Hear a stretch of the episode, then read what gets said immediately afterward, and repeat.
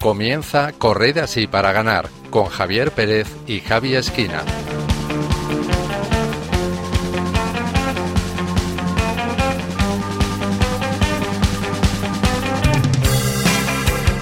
Después de dos temporadas de vida, estrenamos la tercera y lo hacemos estrenando también día y franja horaria y lo hacemos con la ilusión y el deseo de hacerles pasar un rato agradable y que les guste tanto que estén deseando que llegue el próximo programa.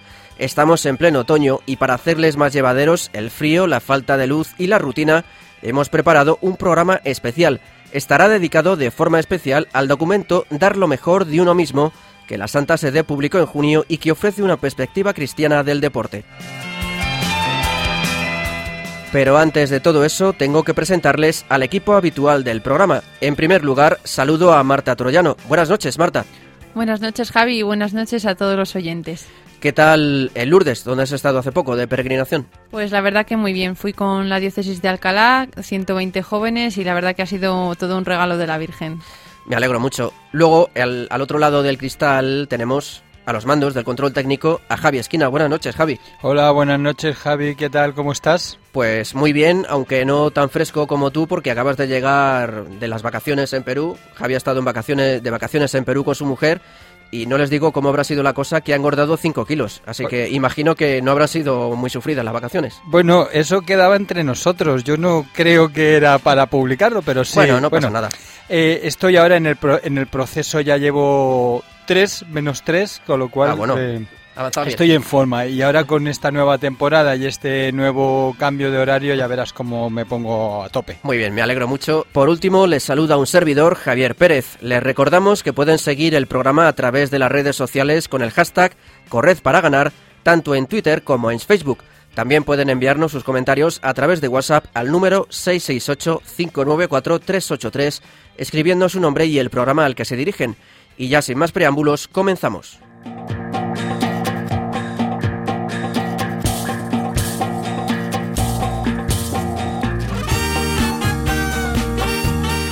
Como les decía al principio, el programa de hoy estará dedicado casi en exclusiva al documento Dar lo mejor de uno mismo, y por ello hoy vamos a entrevistar al responsable del área de la Oficina Iglesia y Deporte del Dicasterio para los Laicos, la Familia y la Vida, Santiago Pérez de Camino, con quien vamos a hablar sobre este texto publicado hace unos meses.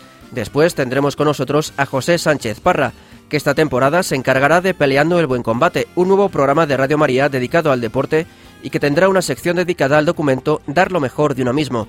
La sección de cine deportivo con valores hoy será diferente, pues no vamos a repasar una película, sino que Marta hablará con la entrenadora de la Fundación Ademo, Andrea González, quien ha trabajado como asesora de inclusión en el rodaje de la película Campeones de Javier Fesser. Además, repasaremos las últimas noticias del mundo del deporte y la fe y Dani García nos contará cómo va el torneo de otoño de la Copa Católica.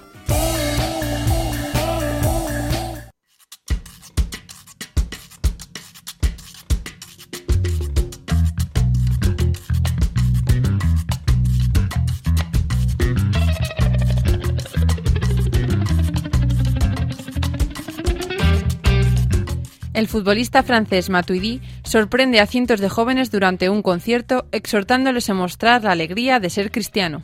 El jugador de la Juventus, Blaise Matuidi, sorprendió a muchos jóvenes que presenciaban un concierto del grupo de música católica Glorious el pasado 22 de septiembre en la iglesia de Saint-Pierre de Neuilly, en Francia. El futbolista francés se había casado en esa iglesia y además es seguidor del grupo de música, por lo que quiso grabar un vídeo para todos los que estaban allí presentes. En su grabación, Matuidi deseó a los jóvenes un muy buen concierto para cantar, alabar y rezar a Dios en esa hermosa iglesia donde Dios bendijo su matrimonio. Afirmó que todos los días agradece ese regalo e hizo un llamamiento a los jóvenes animándoles a vivir su fe, a mostrar la alegría de ser cristiano, a seguir sus sueños y hacer del mundo un lugar mejor. Un peregrino polaco recorre a pie 4.000 kilómetros desde Canadá hasta la Basílica de Guadalupe en México. Wojciech Jakowicz, peregrino polaco de 53 años, llegó hace unas semanas a la Basílica de Guadalupe, situada en Ciudad de México, tras recorrer a pie 4.000 kilómetros desde Canadá. Jakowicz pertenece al movimiento polaco Peregrinos de la Misericordia de Dios, que el pasado 4 de mayo, con otros 21 peregrinos, entre mujeres y hombres, comenzó un recorrido muy particular llamado Across America, con un objetivo, formar a pie una enorme cruz entre Canadá, Estados Unidos y México, con motivo de la fiesta de Nuestra Señora del Rosario. Los 22 caminantes han recorrido miles de kilómetros para formar la cruz desde San Francisco hasta Nueva York, en Estados Unidos, para formar el madero horizontal, y desde Edmonton, en Canadá, y el santuario de Nuestra Señora de Guadalupe, para hacer el madero vertical. Jakoviech llegó a territorio mexicano el 27 de agosto, hasta culminar su camino el sábado 6 de octubre en la Basílica de Guadalupe para rendir un homenaje a María, Allí, a los pies de la Guadalupana, oró por el mundo para que se libere del egoísmo, el odio y la violencia, y por América para que se abra a Jesús y a su amor. Jordi Chamar asiste a las víctimas del terremoto de Indonesia y Rafa Nadal se vuelca en la reconstrucción de San Lorenzo del Cardasar. El regatista español Jordi Chamar, que se encontraba de vacaciones en la isla indonesia de Bali cuando un terremoto y un tsunami sacudieron la isla de Celebes, ayudó como voluntario durante cuatro días a las víctimas de la catástrofe. Chamar afirma que no podía irse sin ayudar cuando pensó en los niños que podían haberse quedado huérfanos, y aunque ha sido una experiencia muy dura, asegura en declaraciones a Onda Cero que volvería a hacerlo demostrar, ¿no? Intentar, ya que ha salido en los medios, transmitir a la gente que, eso de que los turistas salimos escopeados de allí, pues que yo he hecho lo contrario, he ido allí y, la verdad es que ha sido una experiencia increíble, eh, momentos duros obviamente, pero súper gratificante que, que la gente me decía, no, gracias, gracias España, me decía, porque realmente es gente súper agradecida y, que sin duda volvería a repetir por su parte, el tenista español Rafa Nadal se volcó por completo con los danificados por las fuertes lluvias torrenciales que arrasaron la comarca de Levante de Mallorca. Si el tenista manacorense ya ofreció las instalaciones de su academia Manacor para los que necesitaran alojamiento, unos días después se sumó como un voluntario más a las tareas de limpieza en San Lorenzo del Cardasar, el pueblo más afectado por las inundaciones.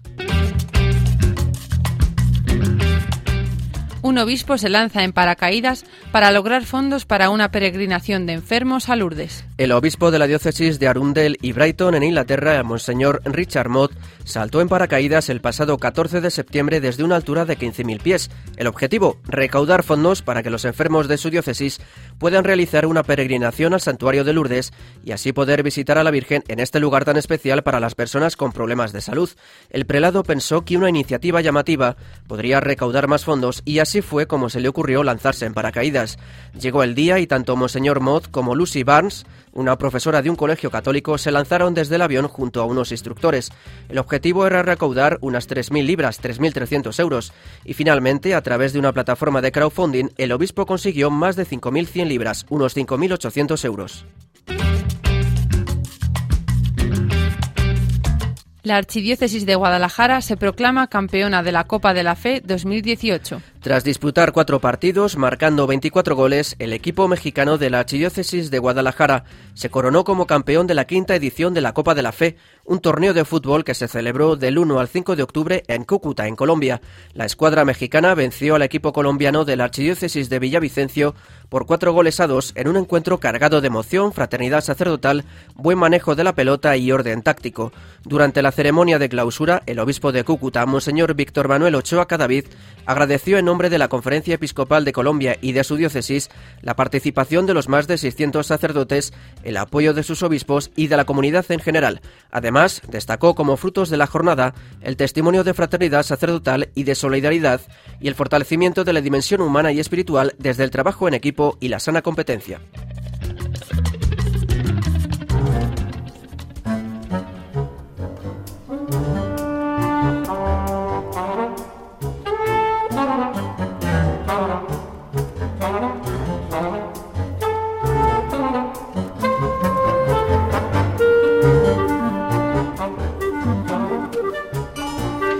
Como decíamos al principio, el programa de hoy está dedicado al texto Dar lo mejor de uno mismo, documento sobre la perspectiva cristiana del deporte y la persona humana, fue publicado por el Dicasterio para los Laicos, la Familia y la Vida de la Santa Sede el pasado junio.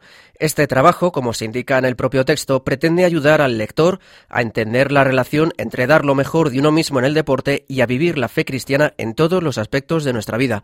Para hablar sobre este documento tenemos con nosotros al otro lado del teléfono al responsable de la Oficina de Iglesia y Deporte del Dicasterio para los Laicos, la Familia y la Vida, Santiago Pérez de Camino. Buenas noches, Santiago. Buenas noches y muchas gracias por la invitación. Bueno, en primer lugar, hay que decir que antes de llamarle, Santiago me contó por correo que estaba un poco liado porque acababa de nacer su segunda hija. Así que lo primero de todo, Santiago, enhorabuena. Muchas gracias, muchas gracias. La verdad es que eh, son, son días un poco intensos, pero, pero muy bonitos. Y la verdad, siempre eh, una vida es, es un milagro y, y, es una preciosidad. O sea que, sí, sí, gracias. Bueno, pues por eso muchas gracias por hacernos un hueco en, en tu ajetreada agenda. Y bueno, pues en primer lugar quería preguntarte cómo surgió la idea de elaborar este trabajo y, y cuánto tiempo os ha llevado el, el elaborarlo. Bueno, eh, efectivamente ha sido un trabajo mmm, largo, eh, no es no es un documento que se haya escrito eh, así a la ligera es, es una idea que ya venía de hace de hace varios años eh, porque no existía aunque mmm, hay que decir que desde 1900 desde el comienzo del siglo XX ha habido más de 600 mensajes saludos de los papas a personalidades y y, entidades del mundo del deporte, no existía ningún documento oficial de la Santa Sede de la Iglesia Católica eh, que hablara del deporte. Entonces, este, digamos, es el principal motivo eh, por el que nos propusimos eh, crear, escribir este texto que quiere ser, mmm, no va al detalle, sino que quiere ser como una guía en, la cual las diócesis, las parroquias,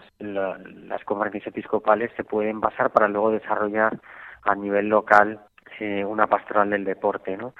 Eh, y bueno, pues es un, es un documento que ha, ha, necesitado casi tres años de trabajo, eh, eh, en el cual pues nos hemos ayudado de muchos expertos, de mm, personalidades del deporte, eh, profesores de universidad, en fin, mucha gente que nos ha ayudado con su experiencia, con su sabiduría a, a redactar este documento y de la cual luego además eh, eh, pues creamos una comisión de trabajo para revisar el borrador final en la que había 11 personas de, de todo el mundo eh, con diferentes eh, eh, especialidades en el mundo del deporte, eh, pues con ese sentido, ¿no? También para, para darle un sentido muy práctico, muy real eh, y para y para que realmente sea una ayuda porque la idea es esa, ¿no? Que es que pueda ser una guía eh, para luego poner en práctica y que el deporte pueda ser un, medio de evangelización y de formación, como dice el Papa en, en, en el prefacio, en el prólogo del documento, ¿no? En, hace unos días, documentándome, vi que en, en, una entrevista para Vatican News comentabas que había dos aspectos esenciales que tú destacarías. ¿Cuáles son esos dos aspectos que destacarías de este documento?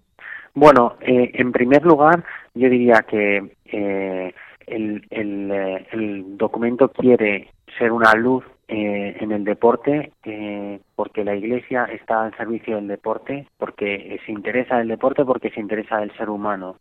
Eh, con lo cual este documento quiere quiere dar un poco de luz en algunos aspectos. quizá muchas veces la gente se centra en las críticas que hace el, el documento eh, o la Iglesia al mundo del deporte, pero es una crítica que hace porque la Iglesia se siente corresponsable eh, en, la práctica del deporte, porque quiere ayudar al hombre, ¿no?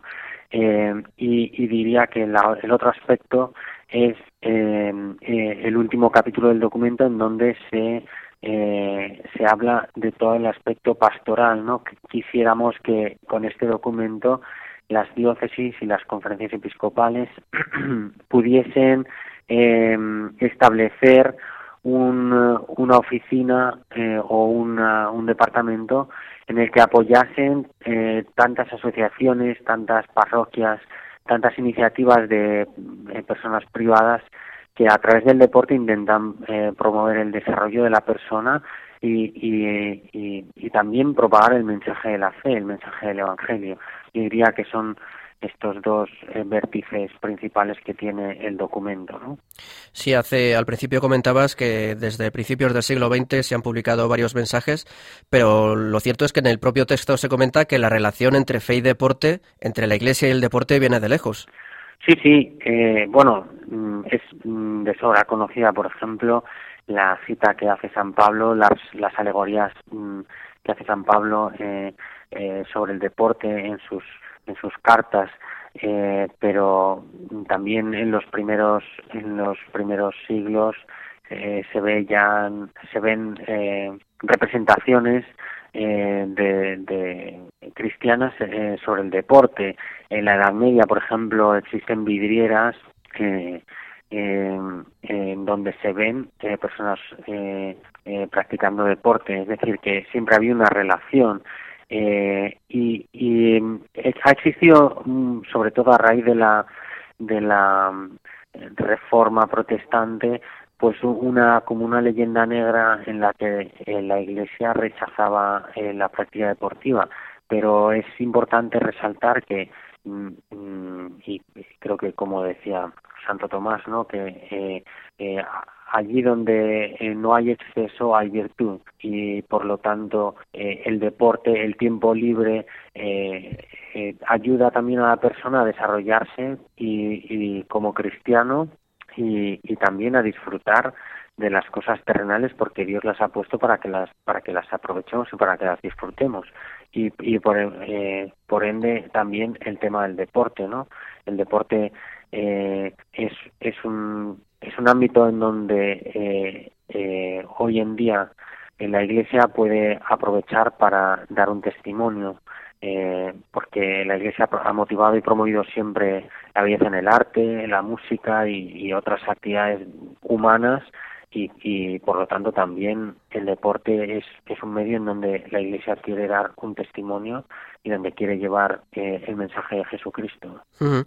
Y yo quería preguntarte lo que sería realmente la pregunta clave, es decir, cómo dar lo mejor de uno mismo en el deporte es también una llamada a la santidad, es decir, cómo el deporte nos puede ayudar a ser santos. Claro, de hecho, eh, el Papa lo dice en su en su prólogo eh, del documento que el deporte eh, es también un medio de misión y de santificación. Eh, y yo creo que enlazando un poco con la última exhortación apostólica del Papa, Gaudete de exultate, él lo dice, él lo dice, incluso utiliza esta frase, ¿no? Dice lo que le interesa, lo que interesa es que cada creyente discierna su propio camino y saque a la luz lo mejor de sí, aquello tan personal que Dios ha puesto en él. En definitiva es lo que dice Jesús en el Evangelio de eh, eh, que rindan fruto nuestros eh, eh, nuestros dones, nuestros talentos, ¿no? Mm.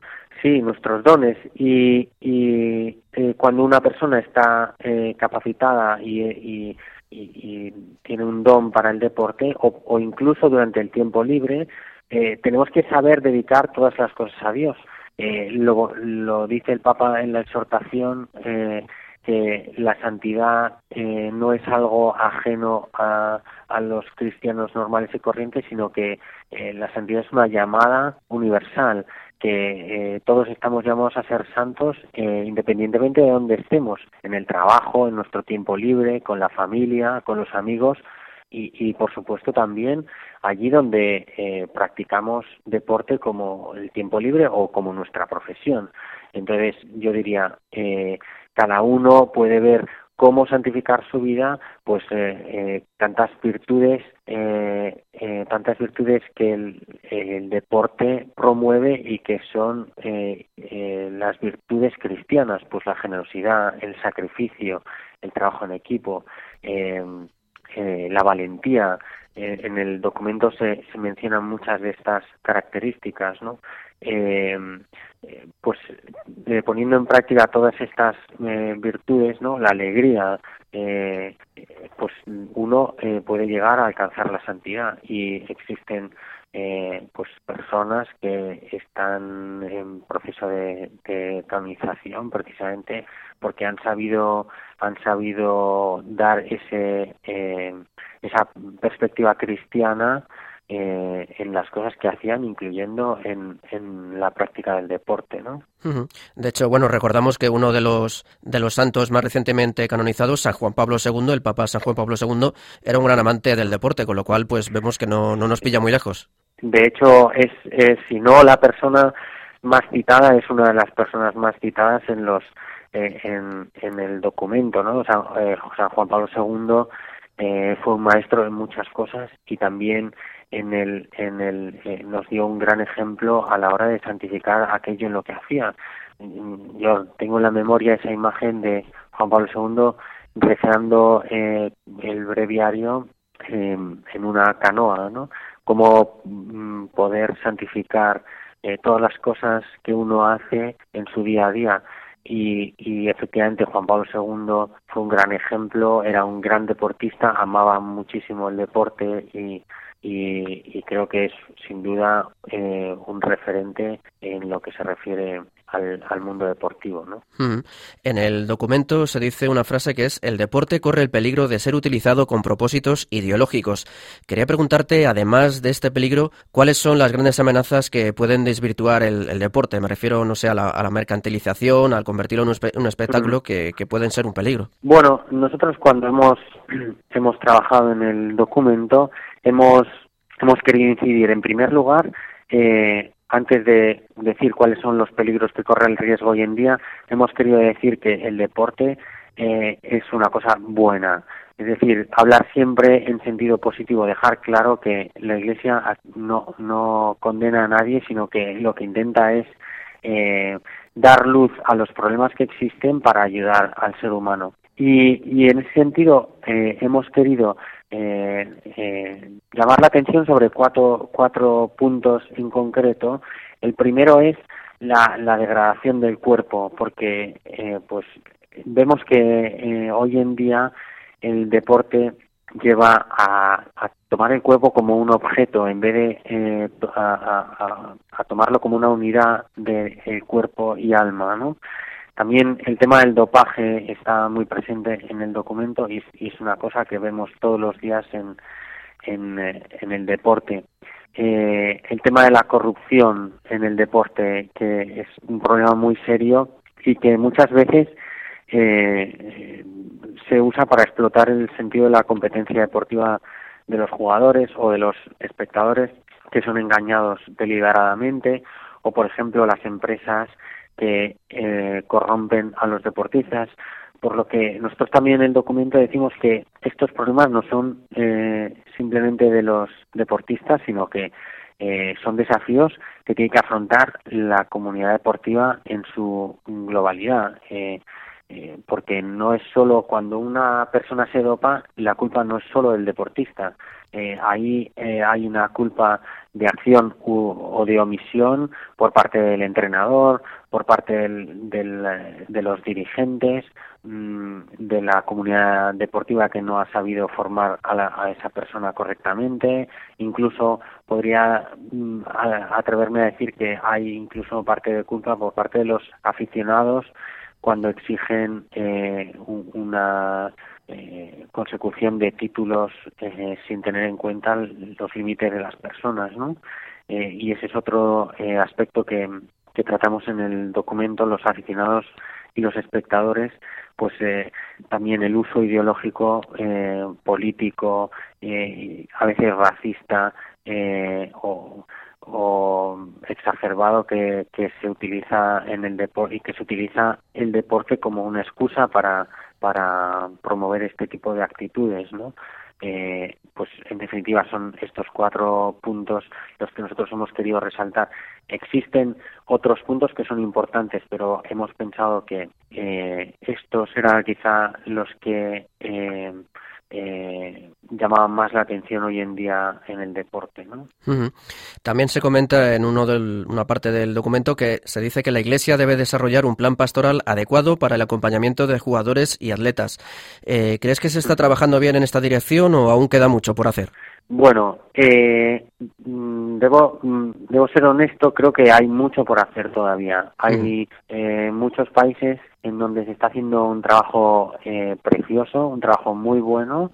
Eh, eh, incluso pues he tenido la oportunidad de estar en Buenos Aires eh, la semana pasada con motivo de los Juegos Olímpicos de la Juventud y he visto que hay algunos eh, algunas comités algunos comités olímpicos que trabajan muy bien en este sentido que tienen su propio capellán eh, pero sí que es verdad que eh, hay todavía mucho trabajo por hacer sobre todo a nivel local una concienciación de la necesidad de que la Iglesia, como dice el Papa, vaya al encuentro de las personas. Y en este sentido creo que el, es necesario que la Iglesia promueva un, pastor, un plan pastoral específico para el deporte porque es allí donde vamos a encontrar a las personas hoy en día, en el arte, en la música y en el deporte. Creo que son los tres elementos en donde podemos encontrar ya a los jóvenes. Y tanto es así que eh, el primer día de los trabajos del Sino de los Obispos sobre los jóvenes, que está teniendo lugar eh, estos días, eh, pues mm, se habló específicamente del deporte, ¿no? De la necesidad de acompañar a los jóvenes y a, y a los deportistas y, y, de cómo el documento también puede servir como guía para desarrollar ese plan pastoral. Bueno, pues tenemos que ir acabando porque como siempre la radio se nos echa el tiempo encima. Eh, Sabes que en, bueno, en este mm, programa es tradición que el entrevistado nos recomiende una canción para el final del programa. ¿Qué canción nos recomiendas tú? Pues, uf, mm, no lo sé.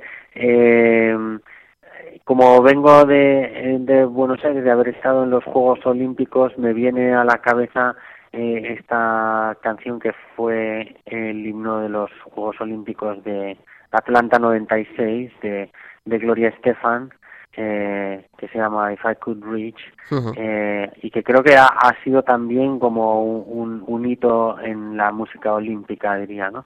Y, creo que mm, ahora pensándolo, pensando en la letra, también hace una referencia a, dar lo mejor de uno mismo, con lo cual creo que creo que es un buen un buen eh, un buen cierre.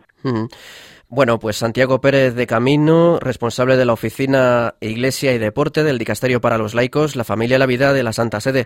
Muchísimas gracias y, bueno, que sigamos trabajando en el deporte y sobre todo en todos los ámbitos, pues demos lo mejor de nosotros mismos. Muchísimas gracias a vosotros y gracias por el programa porque creo que es también una manera de influir y de ayudar a que eh, el deporte eh, tenga una consideración también a nivel eh, pastoral. Así que muchas gracias. Un saludo.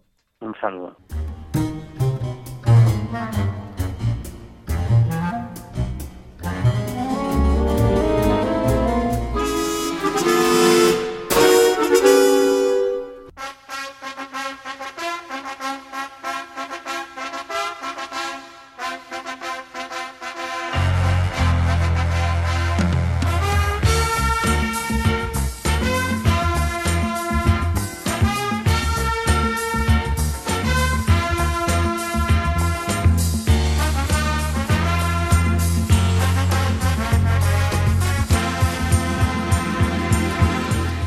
Pues esta sintonía, además de la película de Rocky, es la de Peleando el Buen Combate, un nuevo espacio de Radio María dedicado al deporte.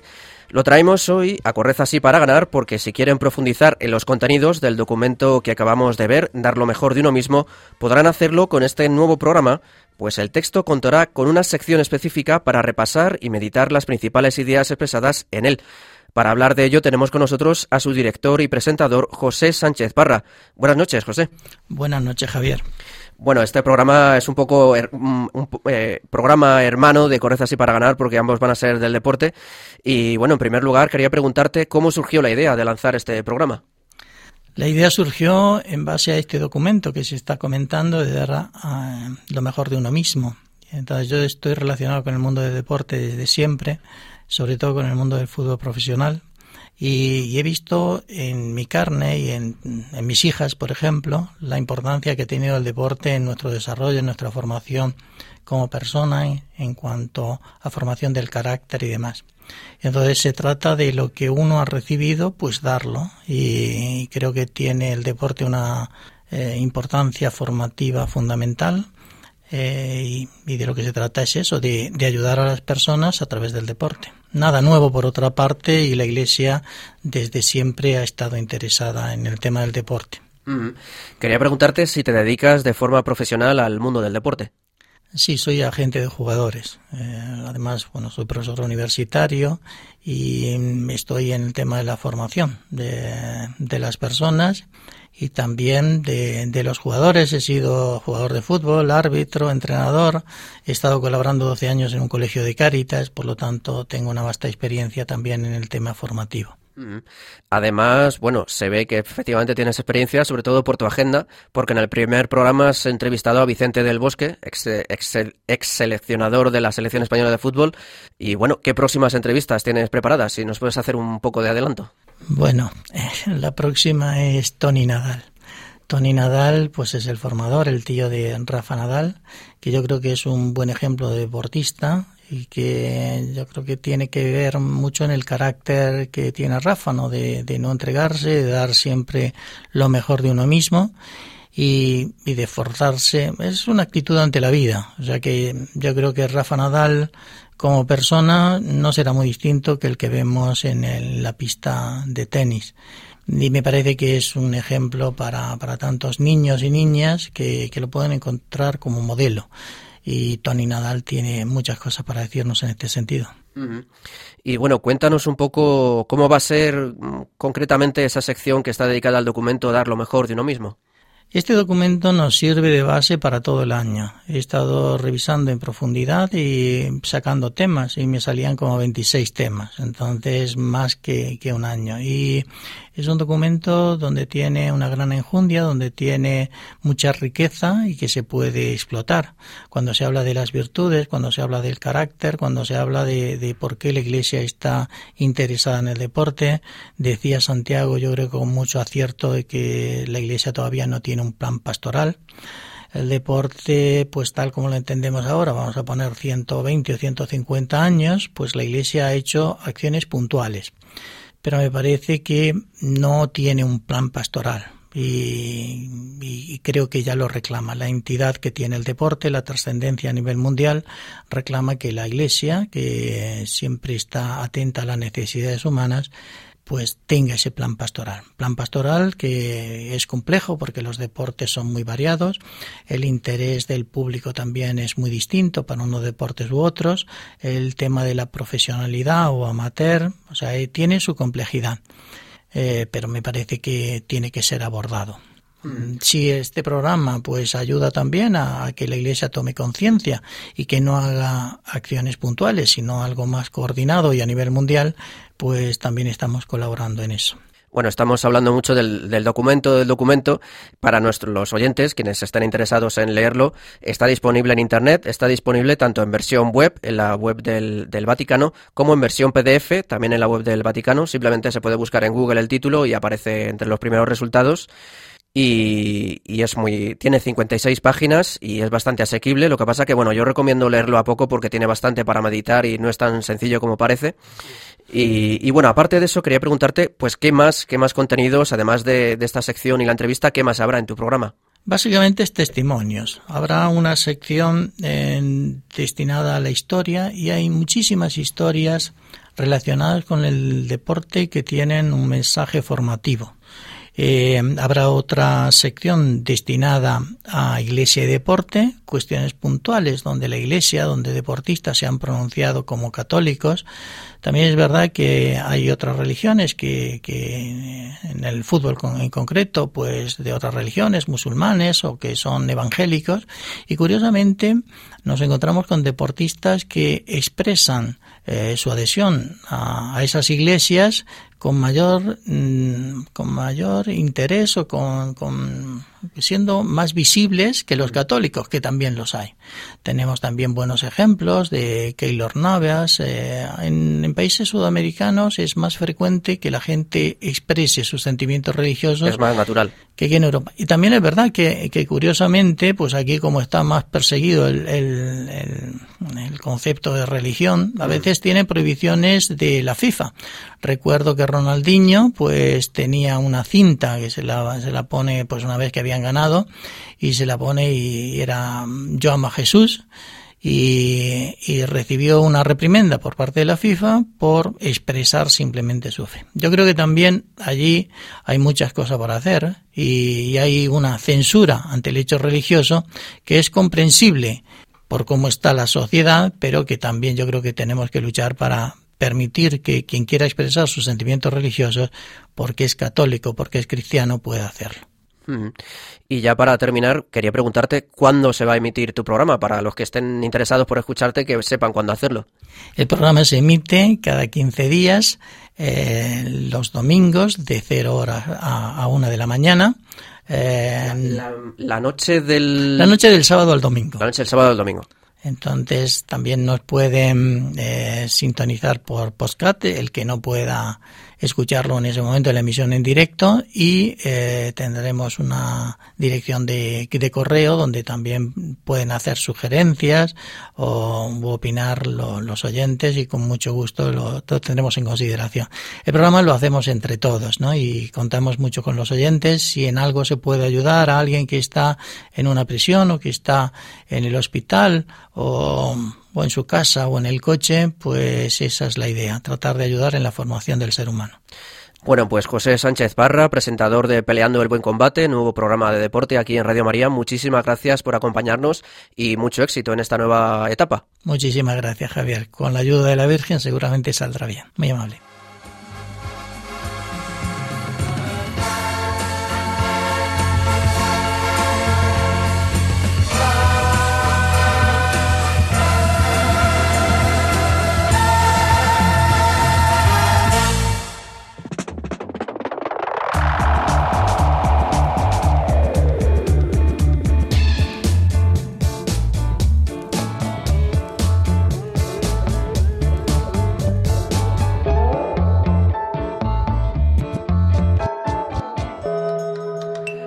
Hoy la sección de cine deportivo con valores será diferente a lo habitual, ya que no vamos a reflexionar con una película como es lo habitual, o sí vamos a reflexionar pero de una manera diferente.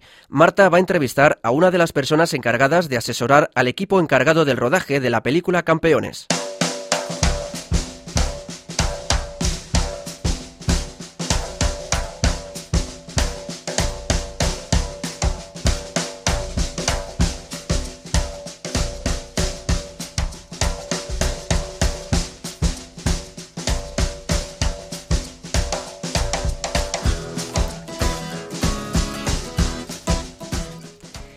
Bueno, pues para este nuevo programa, para comenzar bien la temporada, os traemos una entrevista con Andrea González. Ella ha trabajado como asesora del equipo de la película Campeones, que se estrenó el pasado mes de abril y que ha sido nominada para los Oscar. Esta película narra la historia de un entrenador profesional de baloncesto que es condenado a realizar trabajos sociales tras haber sido detenido conduciendo ebrio y que debe ejercer la labor de entrenador de un equipo de personas con discapacidad intelectual. Escuchamos el tráiler de la película. ¿Me seguís a mí? En línea recta y sin desviaros. ¿Derecho? ¿Perdón? Lo que Paquito se refiere es, que si, si seguimos en línea recta o, o cambiamos de, de Que sí, que, que ya está. Venga, vamos. Conducir con una tasa de alcohol en sangre que triplica lo permitido, daños a un vehículo policial, resistencia a la autoridad. No, no, no, no. Cállese, por favor. Qué honor que un profesional como tú esté interesado en trabajar con un equipo como el nuestro. Interesado no sería la palabra. Ni equipo tampoco.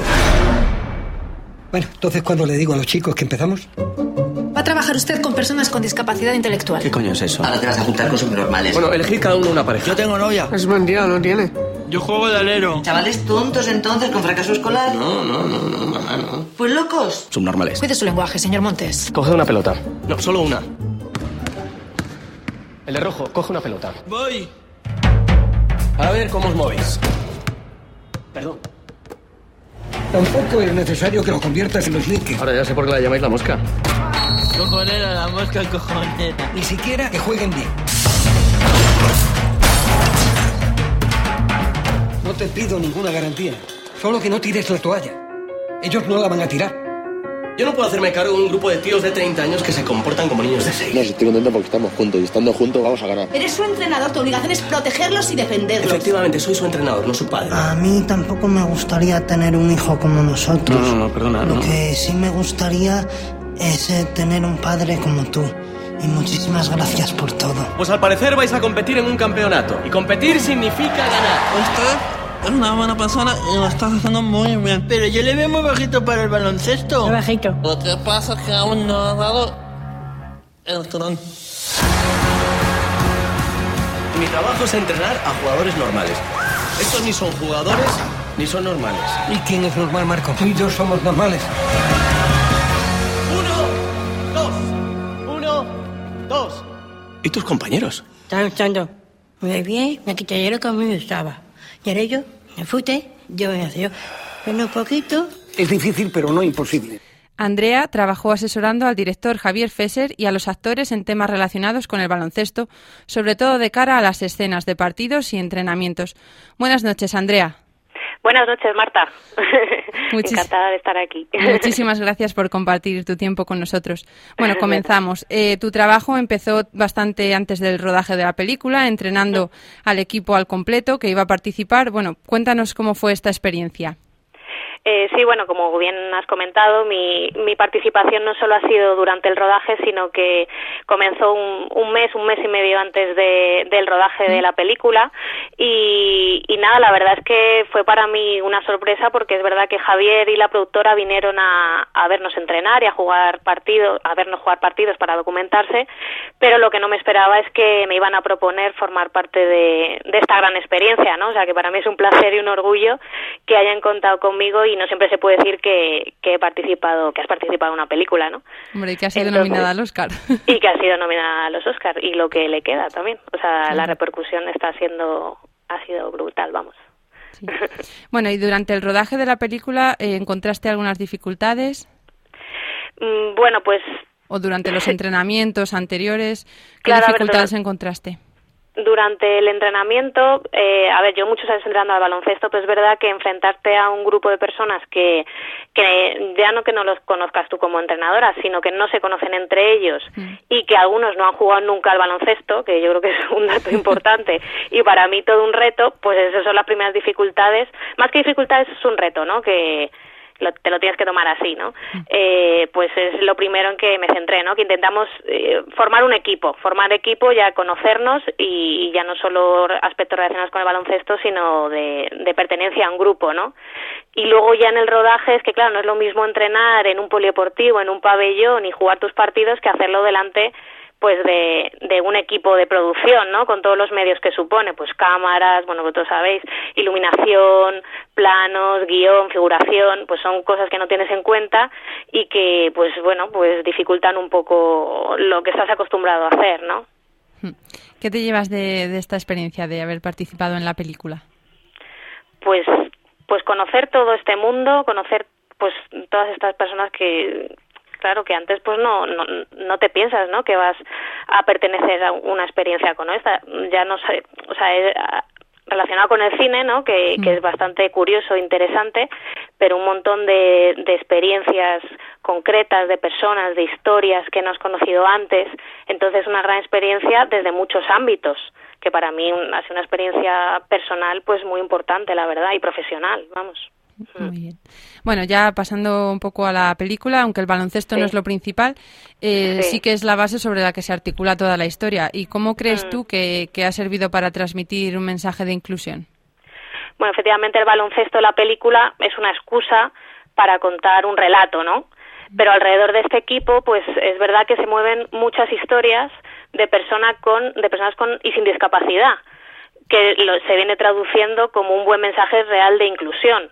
Es una, un grupo, una sociedad en el que personas con discapacidad conviven, pues ríen, lloran, hablan de sus vidas, de sus aficiones, de sus derechos y sus deberes como ciudadanos. O sea, realmente es un mensaje real de inclusión y muy bueno, la verdad. Yo creo que en ese, en ese sentido el baloncesto pues se ha servido como una buena excusa para, para transmitir este mensaje de inclusión, la verdad, sí. Y desde abril, cuando se estrenó la película, hasta ahora, y una vez que ya ha sido nominada para los Oscar, ¿qué cambios has visto en, la- en lo relativo a la inclusión de personas con discapacidad? Mm. Pues mira, lo que ha provocado la película, la verdad, es que es un fenómeno muy grande que nosotros sabíamos previamente que iba a tener un impacto, ¿no? Pero no tanto como el que realmente ha tenido. Y, la verdad es que se ha conseguido, la verdad es que mucho más, y eso ya se ha comentado en otros medios, que durante muchos años el movimiento asociativo lleva, lleva haciendo, ¿no? Entonces, no me refiero a que no se haya conseguido nada todos estos últimos años, sino que la repercusión de un formato como este tiene mucho más impacto eh, que otros, ¿no? Entonces ahora parece que la gente, digamos que se está dando cuenta de que las personas con discapacidad están ahí, de que forman parte de la sociedad y no son algo tan lejano y desconocido como, como se podía pensar, ¿no? Que es algo así como que no, que no va con nosotros, ¿no? Que es algo que están ahí en un sitio cerrados y que no, no están dentro de, de la sociedad. Sí, yo creo que la película ayuda a cambiar nuestra mirada. A lo mejor a los que no estamos eh, tan en contacto con, con estas personas, pues como que Claro. le ayuda a cambiar la mirada. Y Claro, luego, muchas veces una falta, sí, perdona, No, no, no, como sigue, falta de información, ¿no? O sea, de, Sí. de saber que están ahí, o sea, no es culpabilizar a nadie ni mucho menos, pero si no sabes por qué no tienes trato, no, pues realmente no lo conoces, ¿no? Entonces esto ha servido como un medio de visualización brutal para este este caso. Mm. sí, sí. y luego ¿qué, ¿qué valores crees que aporta el deporte a las personas con discapacidad intelectual? Mm. Bueno, en general el deporte pues conlleva muchos beneficios, pues tanto físicos como socio o emocionales en las personas en general, ¿no? El ba- baloncesto en concreto es verdad que, que como deporte colectivo que es, no como a lo mejor otros deportes individuales, pues tiene unos beneficios que a lo mejor en otros deportes no aparece tanto, ¿no? Y que las personas con discapacidad pues puede pues afianza más digamos es- son aspectos importantes pues como puede ser el trabajo en equipo la pertenencia a un grupo no pertenecer parte de algo en el que cada uno somos una parte única de ese algo y, y el respeto a las diferencias en el cada, que cada uno de los mm, rivales y componentes de tu equipo pues tienen sus diferencias, sus di- diferencias, sus ritmos y sus características, ¿no? Entonces, la verdad es que el colectivo de personas con discapacidad muchas veces no se le ofrece la misma oferta de, de ocio, por ejemplo, y deporte que a lo mejor a las personas con, sin discapacidad. Entonces, el, el deporte la verdad es que es fundamental. Entonces, eh, el tener una oferta variada para este colectivo también es muy importante, la verdad. Muy bien. Y luego, eh, bueno, tú eres ases- eh, entrenadora en la Fundación ADEMO. Mm. ¿Desde cuándo trabajas para ellos y por qué decidiste dedicarte a esta labor? Mira, mis primeros contactos con la fundación pues fue como voluntaria en el servicio de ocio y prácticas ¿no? de la carrera. Pero es verdad que desde hace cuatro años eh, soy la entrenadora del equipo de la fundación, los, raperos de Ademo, y en los últimos dos años pues eh, me dedico a la preparación laboral de, de las personas con discapacidad intelectual de uno de los centros ocupacionales de la fundación. Sí, me implico en el desarrollo de tanto laboral como social pues de, de las personas más dentro del área laboral y es verdad que siempre pues me ha gustado el contacto con las personas no el, el implicarme en, su bienestar en la formación. Y, y no es verdad que he tocado otros ámbitos otros campos no a lo mejor de menores y mm, personas en riesgo de exclusión social pero bueno la discapacidad pues siempre he estado muy muy ligada desde desde pequeñita porque un, un famili- mi tío tiene síndrome de Down entonces es verdad que siempre he también he estado ligado con con esta con este colectivo Muy bien. Bueno, pues, eh, ¿qué tal, para terminar, qué tal van los raperos de Ademo? Eh, pues mira ya empezamos otra vez la temporada eh, o sea acabamos a mitad de tabla o sea tampoco fue mal del todo. Y Bueno, como siempre pero no campeones. es la- el objetivo como sabemos como podemos ver en la película. Eh, ellos siguen contentos. Este año lamentablemente no no voy a poder continuar con ellos vale por motivos personales y, y laborales. Pero vamos eh, la verdad es que me da una pena tremenda y para mí es una experiencia muy bonita haberles entrenado muy enriquecedora en el que también tienes tus momentos difíciles, pero bueno, aprendo mucho de ellos y, y la verdad es que transmite unos valores que muchas veces olvidamos, como la ilusión y las ganas y el esfuerzo de, por, por las cosas en general, ya no solo por el deporte. Sí. Pues bueno, Andrea, muchísimas gracias por tu tiempo. Y, Muchas gracias y a nada, much- te deseo mucho éxito en tu labor profesional, en tu labor, en tu vida personal y también para la película. Muchísimas gracias. gracias, Andrea González, eh, de la película Campeones. Sí, gracias. Buenas noches. Adiós. Nos gusta el silencio, nos gusta olvidar, nos gusta que te acerques. Nos gusta tu canción, nos gusta mucho que la cantes porque este es el momento. Este es el momento.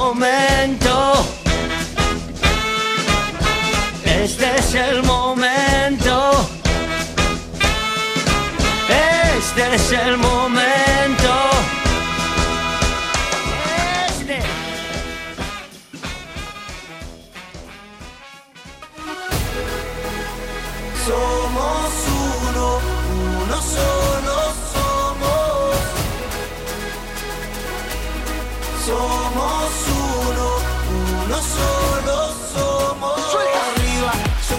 Hoy volvemos a tener con nosotros a Dani García, uno de los responsables de la Copa Católica, que nos va a contar cómo, cómo marcha el torneo de otoño. Buenas noches, Dani. Buenas noches, ¿qué tal? Pues mira, aquí estamos. Queríamos saber, bueno, que nos contaras cómo van las cosas, porque ya habéis disputado dos jornadas, ¿verdad? Exactamente, sí, estamos aquí ya con dos jornadas disputadas y estamos haciendo pues la puntuación para la segunda jornada, pero ya tenemos algunos resultados, eh, tenemos alguna clasificación de la primera jornada completa. Vale, pues si quieres dinos cómo van al menos los dos clasificados en estas jornadas. Pues de momento el grupo A lo está liderando Santa María, seguido de San José María Escribá. Tenemos en el grupo B a Escola Cordis liderando, seguido de, San- de la Visitación. Y luego en el grupo C, Santo Tomás Moro y nu- nuestra Asunción de Nuestra Señora van ahí encabezando el grupo con tres puntos respectivamente cada equipo. En cada grupo se clasifican los dos primeros, ¿verdad? Sí, es correcto. Se clasifican los dos primeros y hacen una, fa- una fase final. Y luego los dos segundos se hace también una fase, eh, los dos últimos, ¿no? Se hace una segunda fase eh, también, pero entre ellos. Mm, porque como dijimos, el formato era un poco similar a la Champions League de fútbol, en que hay primero una fase de grupos y luego eliminatorios, ¿verdad? Sí, es correcto. Hacemos, hemos hecho tres grupos con 12 parroquias cada uno y después de ellos se clasificarán los dos mejores de cada uno, haciendo una fase final de seis grupos de los mejores y luego otro grupo de los seis grupos que hayan quedado peor. Mm. Bueno, cuéntanos quiénes se enfrentan en la próxima jornada, que además va a ser dentro de poco, si no me equivoco.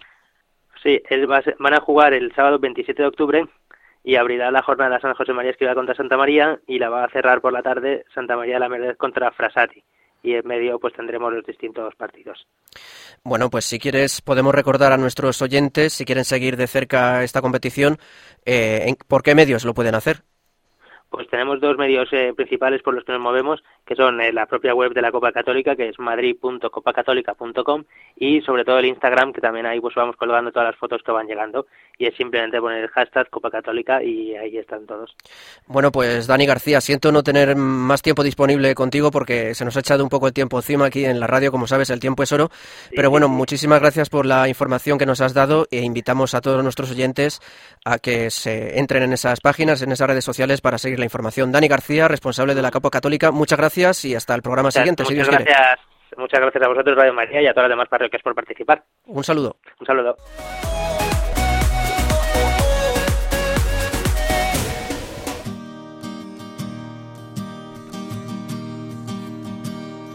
Some dreams live on in time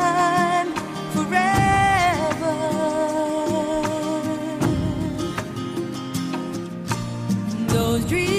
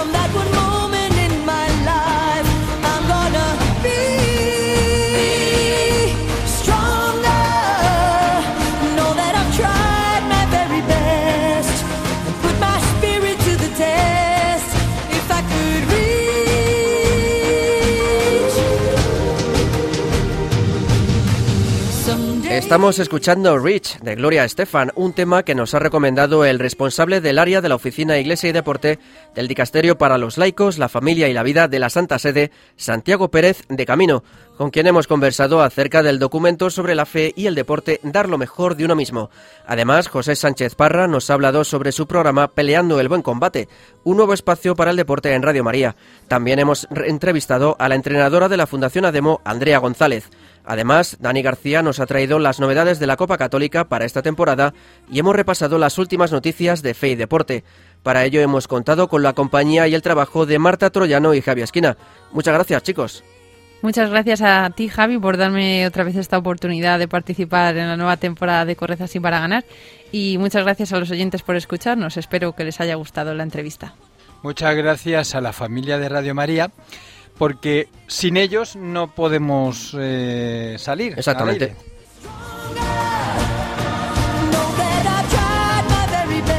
Y a ustedes les recordamos que pueden contactar con nosotros para lo que deseen a través del correo en la dirección correzasiparaгаnar arroba radiomaria.es. También pueden escribirnos a través de correo postal a Paseo de Lanceros número 2, primera planta 28024 de Madrid, a la atención del programa.